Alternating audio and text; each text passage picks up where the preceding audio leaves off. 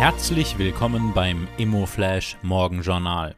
Der beste Start in den Arbeitstag. Am Mikrofon begrüßt Sie Leon Protz.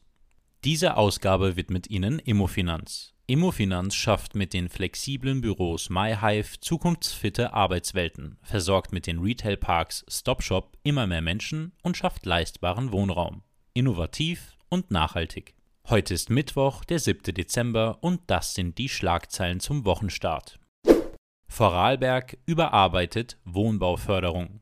Das Land Vorarlberg gewährt im Rahmen seiner überarbeiteten Wohnbauförderung ein zinsfreies Eigenmittelersatzdarlehen in der Höhe von bis zu 25.000 Euro über einen Zeitraum von 20 Jahren. Das haben Landeshauptmann Markus Wallner und Wohnbaulandesrat Marco Tittler am Dienstag bekannt gegeben. Man habe ein Wohnpaket geschnürt, das insbesondere jungen Familien die Schaffung des ersten Eigentums erleichtern soll, betonte Wallner. Die Richtlinien seien stark vereinfacht worden.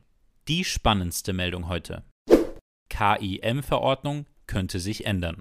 Seit dem Sommer sind Bankkredite für Wohnimmobilien schwieriger zu bekommen. Vor dem Hintergrund hoher Inflation, steigender Zinsen und getrübter Wirtschaftsaussichten gelten seit 1. August verschärfte Vergabekriterien.